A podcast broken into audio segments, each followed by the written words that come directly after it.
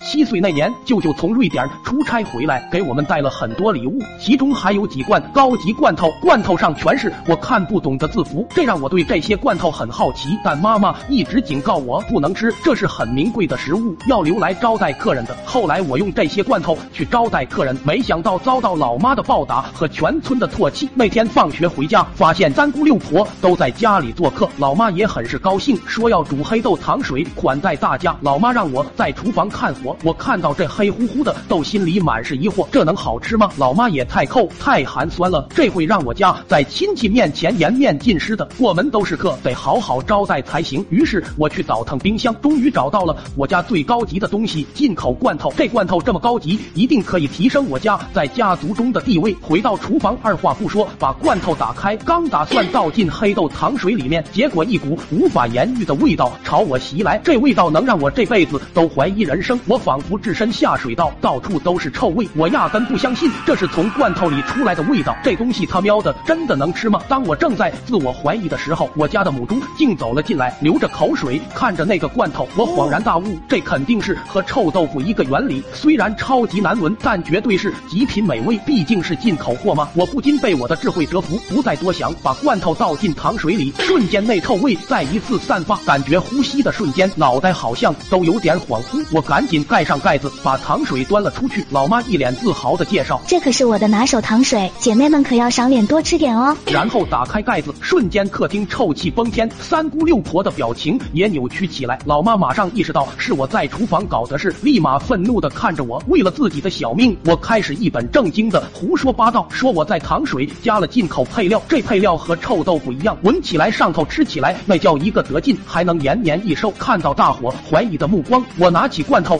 假装看懂那些英文，说上面写着配糖水吃更佳，然后硬着头皮干了一碗，那股味道直击心灵，但我还是颤颤巍巍点赞，好喝，实在是好喝。三姑六婆一看这么妙，也想要试一下。不一会儿，客厅里有人狂吐，有人倒地，有人尖叫，还引来许多村民围观，结果都被这臭味熏晕，无一幸免。隔天，老妈把我吊在一棵树上打我一棍，村民就一阵欢呼。具体被打了多久，我已经不记得了，只记得村民们的叫好声。至今围绕在我心头。